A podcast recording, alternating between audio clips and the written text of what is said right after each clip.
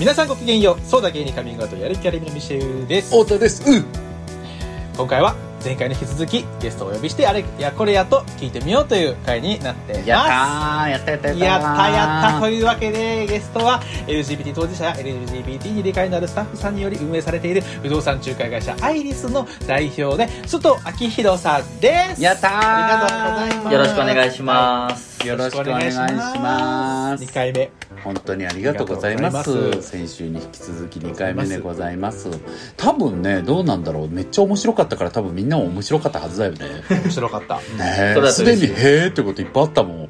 うん。びっくりしたよねうちらですら知らなかったようないやそうだからね。なんかね前回あの聞いてない方ももしかしたらいるかもしれないですけど、うん。そのアイリスさんっていうのがね LGBTQ の人もこうしあの自然にそして安心して不動産探しができるようなサポートをねしているっていうことだったんだけれども、なんか、まあ、実際に僕もミシェルも友達とかでもだし自分たちもだけどパートナーと一緒に物件を探すっていう時に本当に断られることが多いっていう話から始まったんですが、うん。大体やっっぱり大家さんがとかオーナーさんがこう言っててとかっていうのが多かったんだけどあの前回ねあの秋広君の話聞くと、結構仲介業者があの口でそう言ってるけど断ってくるケースが多かったりするみたいなそうですね。ね裏事情も聞いて。管理会社がやっぱりそう断りあ文句でそうそう管理会社がね。そうそうそう。びっか。くりしちゃったよね。なりましたね。そうそうそう。ということで前回は、アイリスのね、まあ、概要というかどういうことしてるかを聞いてきたんだけれども、まあ、そこを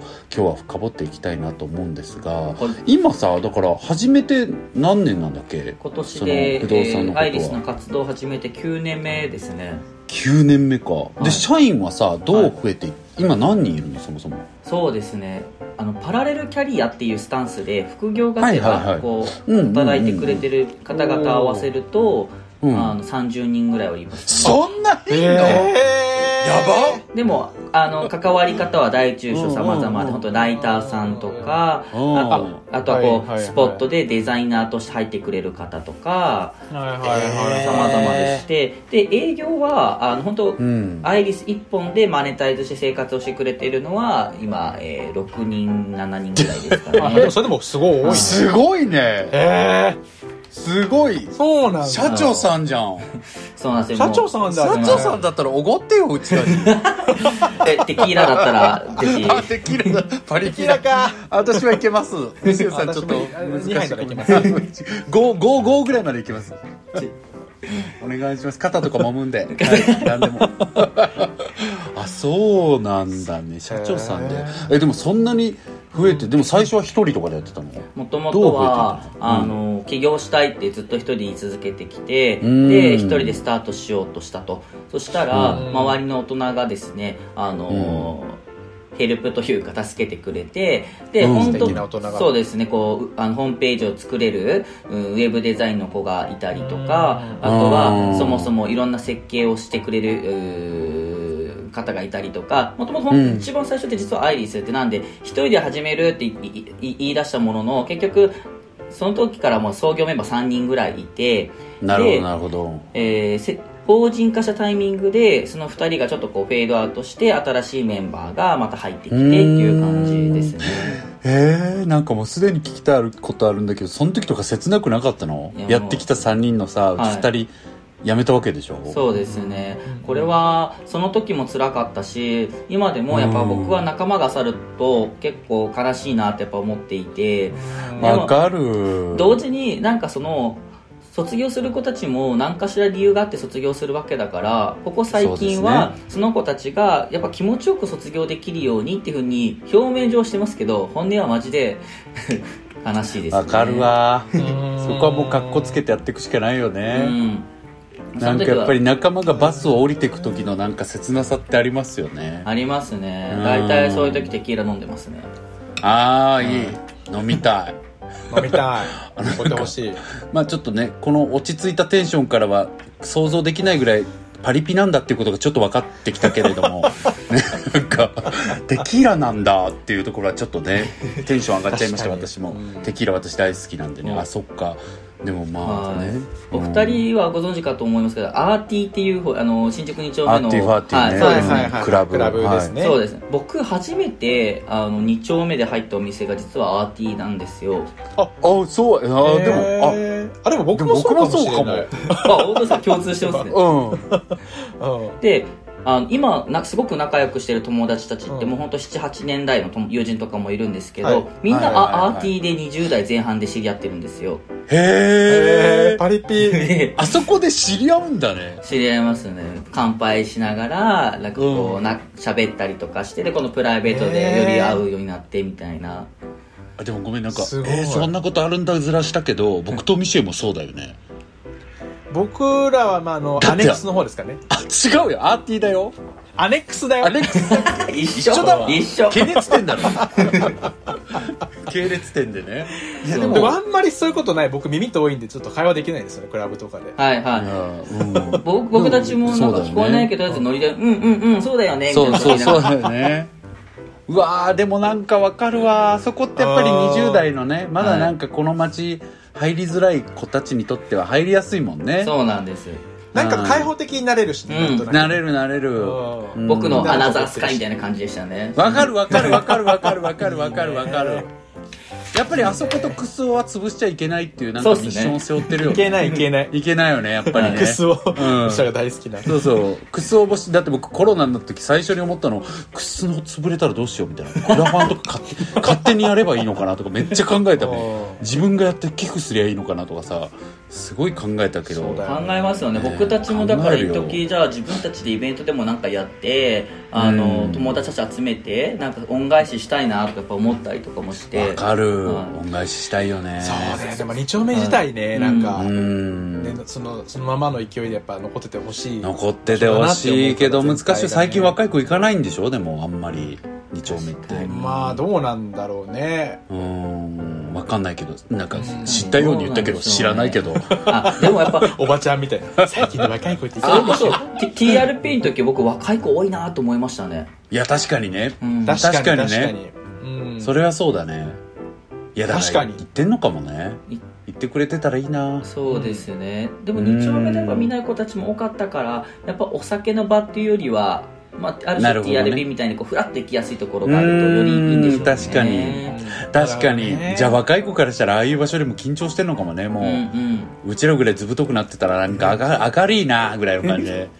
ビールいっとくかぐらいしかない。なないうちらずっとあっちいあっちいあっちいななんだこれはつってずっと言ってたけど。まあね可愛いね。そういうのもあんのかもね若い子はね。ああそっか。いやでもなんかね2丁目でじゃあアーティーに初めて行って、そこからデビューでっていう感じだったのねそうなんです。ですからなんか僕の意味中ではある種の原点なので、まあ、なんかあった時にはこうちょっとアーティー行ってこうスタッフの松さんとかにこうおしゃべりするみたいなのが結構ルーティンなるほですねど。じゃあそれでちょっとまあ辛いことも乗り越えつつね。会社を大きくして頑張ってきてるってわけね。そうですね。えーなんかねごめんねあの辛い縛りの質問ばっかしてあれなんだけど、はい。な何が一番辛かった？創業してここまでで。あー一番辛いのはやっぱマネタイズが安定しない時期が長くてなるほど。僕は下積みがすごい長いって最近ではよく言ってるんですけど僕、うんうんうん7年ぐらいは本当にアルバイトしてたんですよ。いやーそれでも夢を諦めず。諦めたくなかったですね。僕が諦めたら僕を応援してくれてた人たちに対しての裏切りにもなるなと思ったんですよだからそこの恩返しって僕がチャレンジをし続けることが最大の恩返しなんじゃないかなと思って踏ん張りましたね。それで言うともう私も裏切りまく裏切り祭りっていう名前に変えた方がいいかもしれないぐらいかもしれない。そんなことないですそっか、うん。そういう感じのこうそっか恩返しのつもりでやってきたっていうところが大きいんだね。そうですね。なんかもう僕は高卒なんですけれど、うん。ちょっと家が貧乏で電気ガス水道全部止まっちゃうようなこう貧困本当に貧乏な家庭で育ったんです。でうんお金もない人脈もない学歴もない職歴もないような人間が成功を手にするためには行動し続けるしかないと思っていてでもその行動し続けてもやっぱ応援してくれる人とかが仲間がいないとチャンスって掴みきれないないと思うんやですよ。そうだね。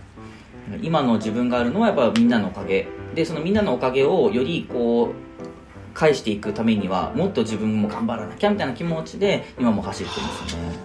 ルフィ姉さんじゃん。ルフィ姉さんなのねこの人 知らなかった。ルフィ姉さんじゃん。いいねその概念。よくでもいや。テキーラおばさんって最近言われます、敵じゃんルフィ姉さんのイメージ。テキーラおばさんテキーラおばんさんって言われますすごい戦い繰り広げそうだけどあそう。なるほどね。えなんかさもうそのマネタイズが大変だったっていうところももうちょっと聞きたいんだけど、うんはい。なんかその手前で気になったのがさ要は仲間ってすごい大事じゃんはい。実際、僕もすごいそうだし。でうん。僕はなんか、良くも悪くもなんだけど自分の人に対する直感すごく信じてる部分があってミシェルもそれよく経験してきてると思うけど、うん。僕らもやっぱり勢いがねすごくあった時期とかやっぱりいろんな人が寄ってきたりするじゃん、うん。でその時にさやっぱ見極めんのってすごいまあ大事じゃん、変な人やっぱ一緒にやっちゃいけないとか、うん。なんか変じゃなくても合わない人とやっていいのかとかいやでも会う人ばっかりとやっててそんななんかスケールするんだっけとかなんかいろいろこう考えたりするときに最後はもう僕でも結構直感なんだね。そんな経験も僕はないからだけど、うんなんかミシェルとも何人かこう会ってきた人とかの中であちょっとこの人ちょっと無理だなみたいな人ちょっとさーっとこう距離取ったりとかさそういうのあったけどなんかやっぱり人の見極めとかどうしてんのかなっていうかさ、はい。すごい気になったんだよね。そうですね、ここやっぱ難しくて、今まさに組織のこう拡大路線であるので、まあ、うん仲間ってすごくやっぱ大事なんですよ。うん。そういった意味合いで言うと、僕の、やっぱ僕のリファラルがやっぱ強くて、まあまあ今もそうだよね。そうですよね。うんうんなんか、いいところも悪いところもちゃんと知ってくれている人の方が思いも強いし、まあ、うん。あの中長期的な目線で頑張ってくれるかなと思っていて、うん。最近入った若手2人の営業マンなんですけれども、うん。あのそのうちの1人はもう本当にアイリスが2位団体ぐらいの頃から僕のことを応援してくれている子なんですね。エモーいエモもうえー、めちゃくちゃそれが転職してやってきたってこと？そうです。あの何そのエモいルフィ姉さんの話。うんなんかそそういう結構こういう感覚でジョイントしてくれてる仲間とかがやっぱい多いのとそうだね。あとはだからやっぱジョブレインボーっていううところ経由で、星君のところね。あそうです、はい。うん。やっぱなんかこう、うん。自分が生きていく上で何かしらの課題を感じている人人たちうん。がやっぱうちとの相性がいいもんですから、まあ、そういうところではすごくあのうちで活躍うしやすい場なのかなとは最近感じてますね。なるほど。でもじゃあ秋広君のリファラルが強いってことは、はい。結構じゃあ秋広君露出するとかあ別に脱ぐとか意味じゃないよごめんね。なんかなんかキモいこと言って キモいキモい補足しちゃったわ。なんかごめん。あの なんかそうだねメディア露出するとか SNS 頑張るとかさそういうところ大事になってくるってことね。ああそうです、なので割と僕のツイッターとかはあの、うん。昔あんま気にしなかったんですよ。うん。いいとこも悪いとこも見せた方が人間味あってよくないみたいな感じだったんですけど、わかる。うんうんわかる。でもなんかそれって良くも悪くもあってやっぱりこう、うん。僕にいろんなこう期待も込めて見てくれているので最近はこう、うん。明るいというかあの自分を鼓舞するって意味合いでも、まあ、ポジティブなメッセージを発信するようにしていますね。あ大人だ。あと大人だね。僕もミシェルも結局ツイッター運用何度も大人になろうと見直してきたけど慣れずに 幼稚な幼稚な運営をしてるし僕ついにもうほぼ更新してないからね。最近なんかでもなんかもうめたまになんでまああって疲れる時があるんですけど、それは逆にもうインスタとかにの鍵垢とかで結構、うんはいはい。はいなるほどつぶやいたりね。そうなるようんねうんうんうん。はあ頑張ってんな偉いなえーもうえれえわか僕らなんかまだまだなんで、えー本当なんか僕からするとお二人は本当憧れのお二人でやる気ありみさんってやもうくださいよ。クリエイティブな集団っていうイメージでしたいやいやいや僕はもう本当にそんなもう何にもないです私たちなんて。あと僕覚えてるのはあの太田さんって誰に対しても優しいじゃないですか、いやいやもうみんな嫌いですよ 嘘です嘘です。適当なこと言いました。はい。はいはいあはい。る時、うんなんかなんかのパーティーの時に、うん。実は青田さんとお会いしていてその時まだアアイリスそんなまだ無名というかん。2017年ぐらいだった。そんなまだこう実績もはい積んでないのに一度その前、あの前回の出演の時にもお伝えさせていただいたようにある種なんかのイベントで僕がお客さんで、まあ一度い行って話したんですよねは僕とね。はいうん。お話しさせていただいた、まあ、あのうん。体験があったからか、やっぱ僕のことを覚えてくださったんですその当時。で「はいはいはいご無沙汰します」って言ったらちゃんとそれ接してくれたんですよ、うん。であるその時同じような感覚である議員さんに区議会議員さんとおしゃべりをした時に、そその区議会議員さんはすごい僕のことを無視したんですよ。であやっぱこういうとこあるよなとか思って。あばあばあばあばあばいやあるよね。いいるいるいる。そういう人いっぱいいるなんか、うんああみたいな感じでしたね。わかる。だからだからこそ人の優しさってこの界隈では特に僕はすごい感じ記憶に根強く残っていて、嬉しいえー、超嬉しいし、僕なんか超嬉しいのは僕それすごい大事にしてることなんで嬉しいです。おあ本当ですか？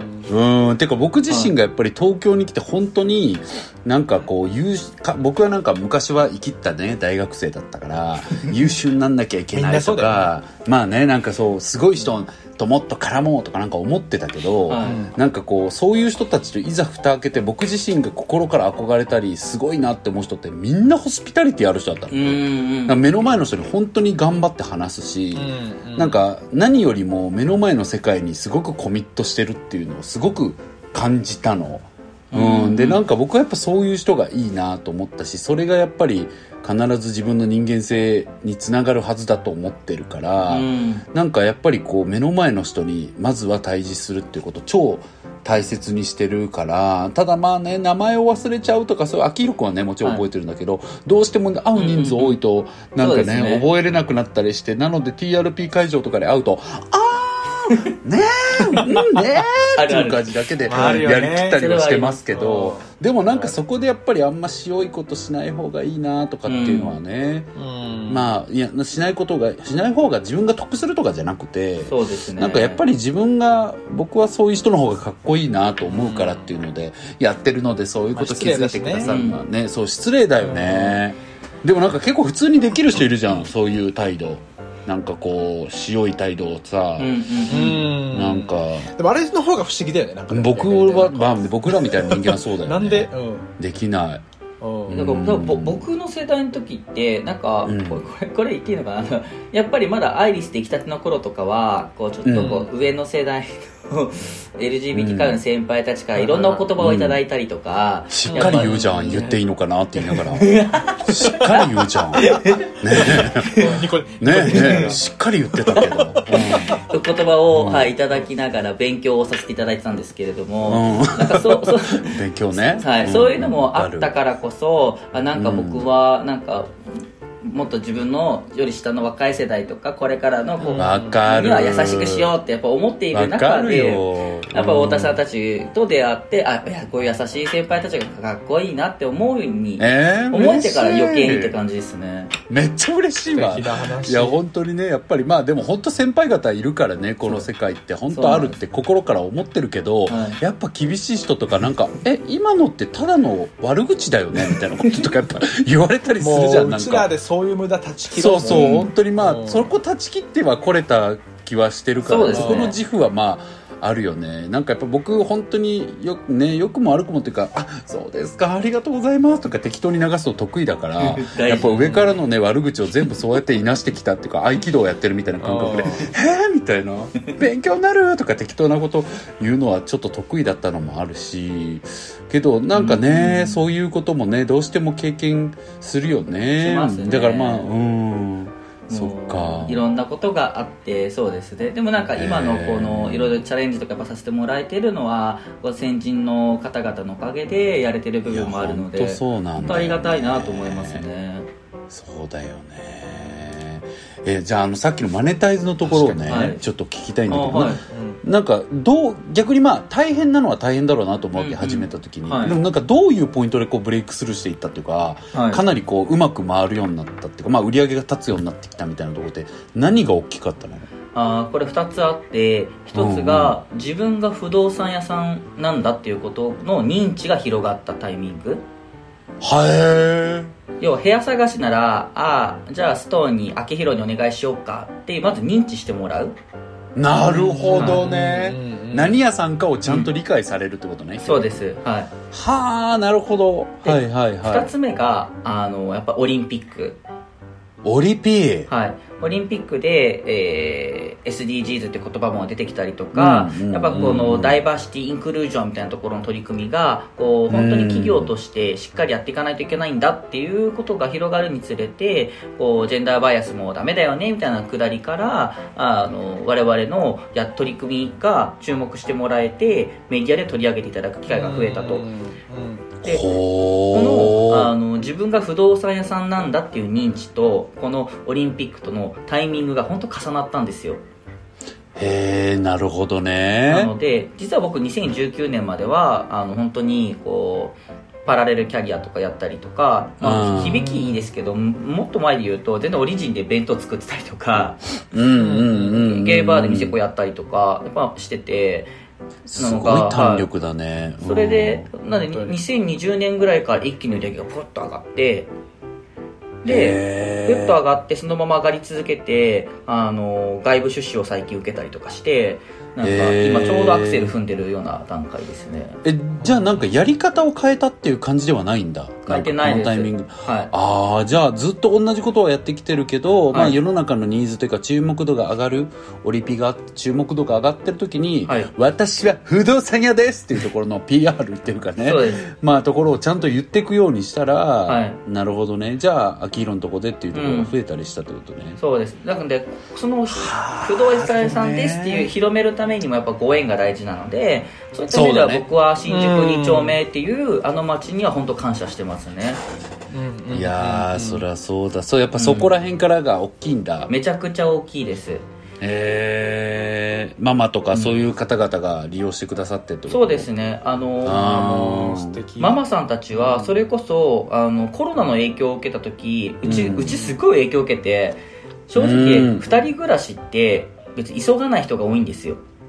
なるほどね、それぞれがお家あの住居持ってることが多いんで、まあはい別はいはい更新とか本当なんかのイベントがない限りじゃあまあいつか同棲できたらいいよねぐらいの感覚の方がやっぱ多くて。うーん。なのでこう緊急事態宣言とか出ていると、まあ、部屋探しで後回しにされてしまいがちなのでうーん。一時うわやばっみたいになった時にうん。2丁目のママさんたちが「じゃあうち今暇だから今のうち引っ越ししちゃうわ」とか言ってくれてえー、書いてくれたりあとはママさんたちがうん「この子で不動産やってんのよ」みたいなことで紹介してくれて それでこうご縁を広げていただいたりとか。すごいな。素敵だな。隣人愛じゃんもう。本当。に助けてばっか、助けてもらってばっかりですね。いやでもまあだからやっぱ秋広くんがもう本当ベタなこと言うけどいいやつなんだろうね。そうね。うん。それだよね。いやじゃないとそうやってもらえないからね、うん。あの、うんこれで多分褒め言葉として捉えてるんですけどあるドラッグクイーンの方に「あんたは昭和臭がするのよね」って言われましたよ。ああなるほど。あそれは自分の中でもしっくりくるもんだったんだ。そうですね。なんか結構泥臭くやってるタイプですしああー。はいはいはい。人とのご縁っていうのはやっぱ大事にしたいなって思うタイプなんで。うんえー、見習おう。いやそいや本当にそういやうちもうなんか僕感じはいいけどやっぱり甘いところはあるからなんかむっちゃゃ前にもらった熱い DM 全然返すの忘れてて半年後に思い出すとかやっちゃうタイプだしなんかそういうところはねまあミシューさんも例に漏れず絶対そうだけど。いや僕は全部しっかりと。いやずるずる。ずる。やっぱご縁が大事だずると思ってるえずる。まあまあでも本当そうだよごね縁は本当に大事ですよねでも。いやでもそう思うわ。うんなるほどね。じゃあそういうまあ人好き人間関係っていうところをうん。身近なところからちゃんと頑張ってうん。大切にするっていうのはすごい大事って思われるわけよね、そうですよねでね。まああとはやっぱへあれですからねこう僕はこうやるんだっていうことを言い続けて、でそれを少しずつでもいいからやっぱ何かしらでこう結果を出していけるとなんか周りももうあいつやるじゃんみたいな感じになって多分より応援してくれるのかなと思っていて、ーいやそうだね、そうだね。ここは意識してますね。なるほど。まあ小さいところからコツコツとちゃんと結果を出していくってことだよね、そうっすね。やってねえな やりていややれや お前は。黙ってやれお前は。ー当たります。いやでも僕僕もそうからしたらお二人半端ないですけどね。もうお何二人。にもノーノーノーよ。ないですよ僕は。いやいや僕もないです。何にもノーノーノーよ。あだってノーノーノーよねいう動画作った時とかもそうですけどあれもう本当にパートナーシップ制度の仕組みについて説明する時僕一時あの動画使わせてもらってましたもんお客さんた本ちに。当ですか？はい。嬉しい。あの動画も大変だったけどまあいい思い出ですよね本当にミシェルさん。でもやっぱあれもね太田さんのやっぱりご縁もね、うん。感じましたけどねやっぱり。何がですか？撮影に協力してくれる人とかやっぱりこう太田のお知り合いとかも多かったですそうね。うんだから、うん。まあ愛嬌はねえぐいっていうところがあるからね。愛嬌だけでやってくんのもやっぱもう限界じゃん？やっぱ30代ももう33なんで私。愛嬌ももちろん継続して大事だけどやっぱり信頼と実績の太田さんになっていかないといけないから。ねいろいろあるといいよね。そうそうそうそう。そう、まあ、もうちょっとコマンド増やさないとなっていうかそこはもう実直にやっていかないととは思うけど。ねまあ小さいところからねちゃんと結果を積み重ねるっていうことが大事だなっていうのは聞いてて改めて本当に思ってなんか粉にもう粉になって消えたいと思ったけど今もう。本当に。えなんかさあの自分のさ人生で影響を受けた人とか何かとかってあったりするの？なんかそのさ、すごい貧乏だったっていうお話聞かせてくれたけどそこからこうさ、き自分は仕事頑張る起業するんだみたいなことってなかなか勇気持てない子も多いじゃん。そうですよなんかね。ねそこごめんなんか複雑な聞き方しちゃったけど。あいえ、うん。まずなんかこうやっぱり一つこう目標というかあの、うん。参考になった人物は2人いて、えー、一つ一人目はあのスタバの CEO のハワード・シュルツさんなんですけれども。ハワード・シュルツ？はい。でかいとこ行くすげえねおしゃれなとこ出てきた。うんまあすごい経営者だよね。僕もともとなんかこう歴史とかが好きでよくこう人物像のこう漫画で見れる、ま、あのれうん。ま、漫画で学べる歴史みたいな本をよく、はいはいあるよね。はいあの小学生中学生もよく読んでたんですけれども、うんうんうんあのそこでハワード・シュルさんの、まあ、読んだことがあってで本当に自分辛い時、改めて読んだんですけれども、まあ、彼もすごくこう貧乏な家庭で育ったと。でその中で、まあ、本当に自分の自分は成功し続け成成功するんだってことをイメージし続けて行動を起こし続けた結果今にたどり着いてるわけですからなんだろうこう誰にでもチャンスってあるんだなってそこで改めて思えたんですよねへえんかさそれ見てもでも自分にはできないだろう。なになんでなならなかったの？あーシンプルに言うと多分うーん負けず嫌いな性格だと思っていて。あー。で負けず嫌いなのとあとまああとは、まあ、そうハングリー精神が強いってよく言われますね。へえ僕だってあの本当なんか小さい頃とか お金もないし食べるものなかったら普通に葉っぱ食べてましたもん葉っぱ食べたりとか公園行って水飲んだりとかして。それを見かねた友達のお母さんたちが ご飯作ってくれてとか。えへえだからなんかそういうのがあったからななんとかなるよねっていうのとなんか知んないんですけど若い頃って根拠のない自信があったんですよ。僕俺は絶対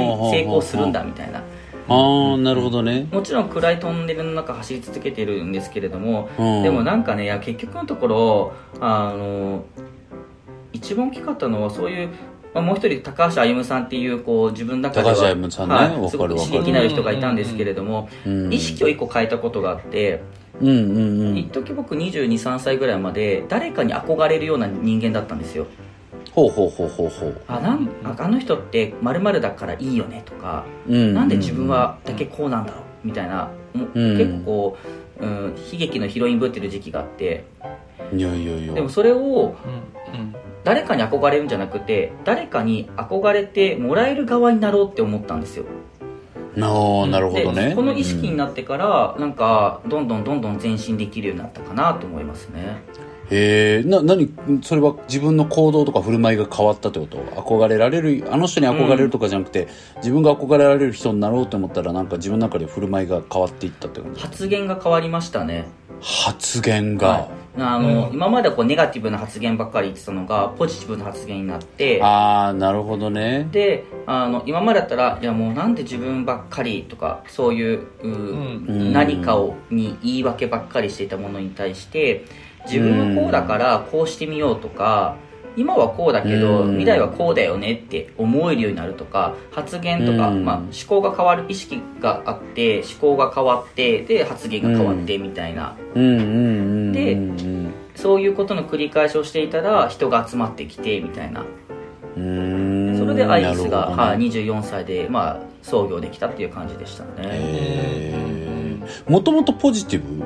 ネガティブかな。ネガテあィブ。ネガティブなんだ、うん。ほうほうほそうっすね。多分ネガティブ、うんうんネガティブだけど負けず嫌いな性格。だから相反すること部分が結構自分の中ではあっうて、うんうん。あるよね、うんうん、よく言われるのがやってることリベラルだけど脳みそは 割と右だよねとかよく言われるんですけど 割となんかそういう保守的な部分自分の中ではこうんう乖離というかギャップがやっぱあるんですけれども、うん。なんか徐々にこう変わってきましたね、へえ変わっていったんだね。なるほどね。変わっていった変えていったって感じですかね。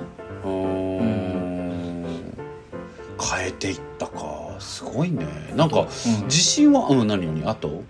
すごい重い話すると、うん。あの僕あの何度か自分で死んでしまうと思った時期があったんですよ。はいはいはいはいもうゲイとしてゲイだって自認した時、うん。まだ当時はこう LGBT って言葉もない時代13年前とか、うん。えーゲイイコールオカマオカマイコールなんかこうなんかネガティブなイメージがやっぱ当時強くて絶対誰にもやっぱ言えなくて、で分からないままとりあえずいろいろネットで調べてある男性と知り合って、ちょっとお付き合いとかもしてみようと思って付き合った結果、その人が DV 野郎だったとか。ああなるほどね。で DV 野郎で浮気とかもされて精神メンタルもやられて当時お金もないしみたいなことがあると、なんかもう本当しんどいマジ無理ってなってマンションの2階から飛び降りたんですよ。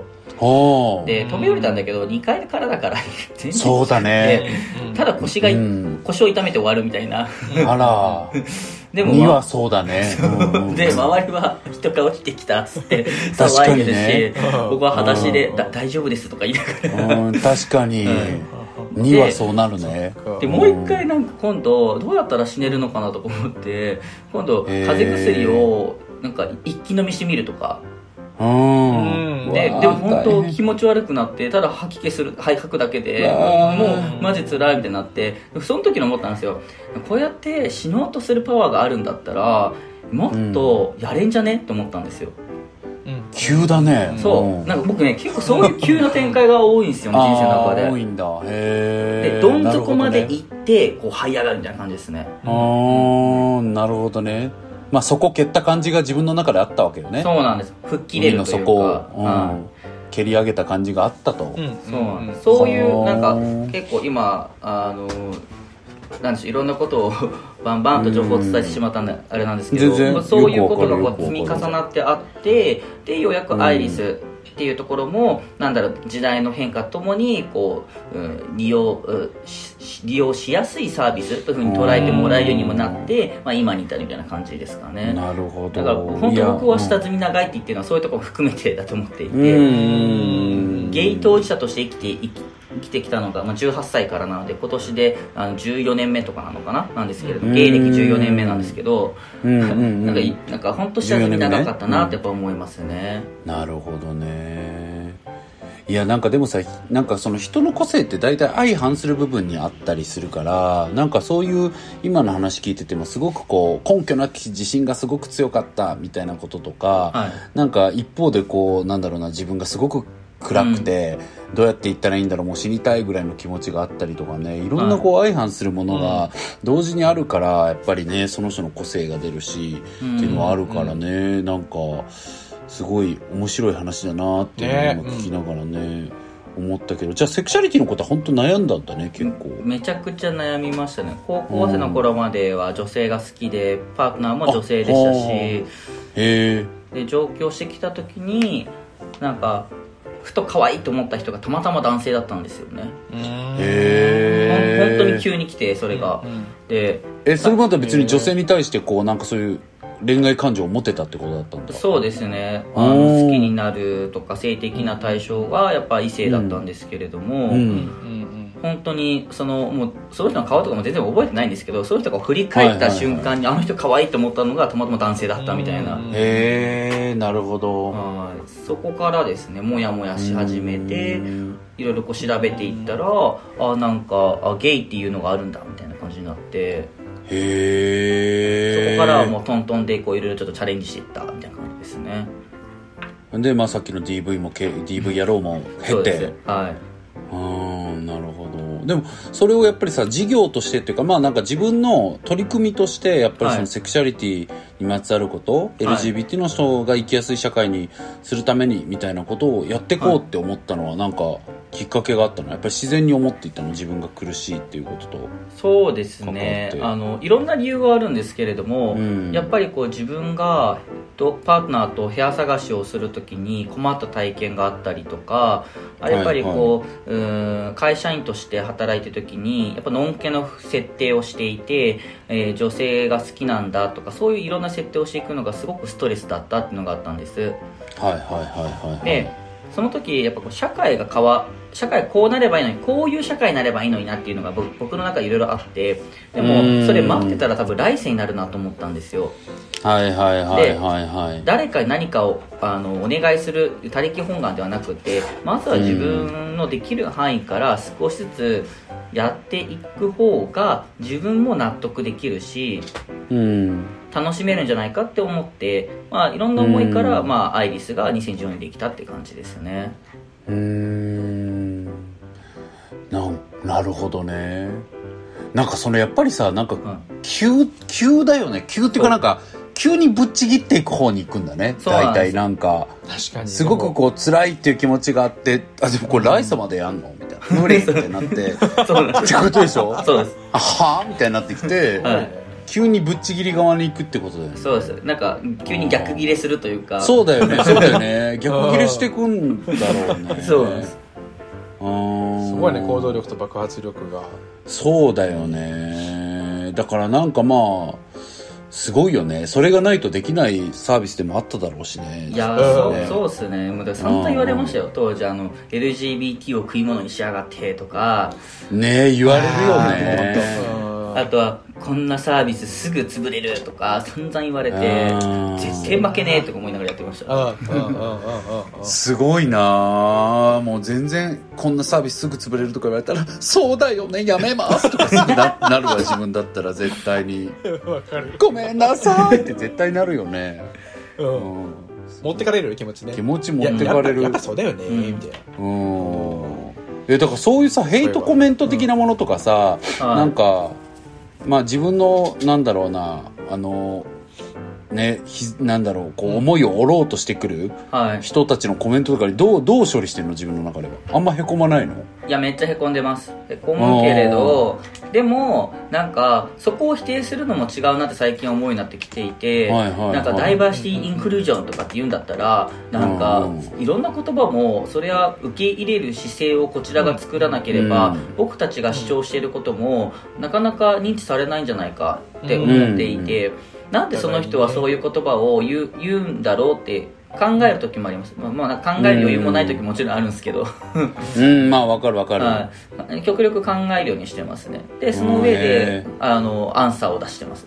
で無視はしないんですよ僕。みんなから無視すればいいじゃんって言われるんですけどいや確かにアンチは無視が一番いいんだろうけどでもなんか僕はそれ許せなくてちゃんと責任取れよって思っちゃうんですよ。はいはいはいはいその発した言葉に責任を取れよって思っちゃうんうん。でちゃんとアンサー返しますね。うーん。なるほど。あじゃあなんかそういうツイッターとかでやばい絡みとかにちゃんとなんかリプするってこと？全然しちゃいます僕。テレビとかで見ててなんか言われたら「えでもこれってこう,、うんこうですよね」みたいな。へえで結局なんかやっぱり世の中って SNS って良くも悪くもうん。見てる人が多いから、あのうん。間違えたことを言ってなければそこを応援してくれる人たちがいるんですよね、そうねそうね、はい。うんで、うんうん。あの出現してしまった方がやっぱツイッター消し消すとか。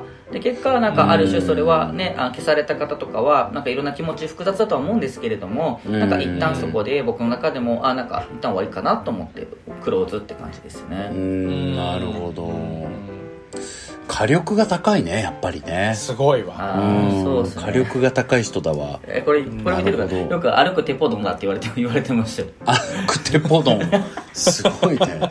テポドンは歩けたんだね。歩けた。ぐらいやっぱこう勢いがないと勢いっていうかね。はいやっぱ思いがないとこあの企業ってそんな甘くねえのよっていやーそうだよね確かに。そうだよね。うんなんか思い込み強くないとやれないし冷静でないともやれないしね、うん。難しいよね。両方必要だもんね。はうん。絶対やれるって思い込みと緻密な戦略と両方必要だから、そこがねすごい大変なことだと思いますけれども。ということですいませんけれども一区切りつけてしまってちょっとお時間がですね。はい。はい本当に面白かったです。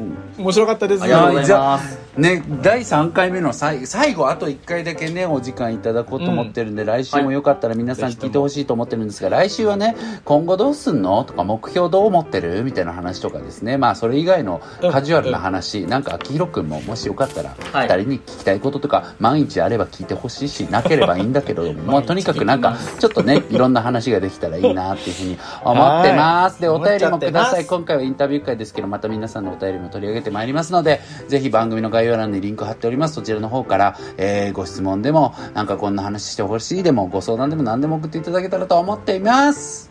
Thank you!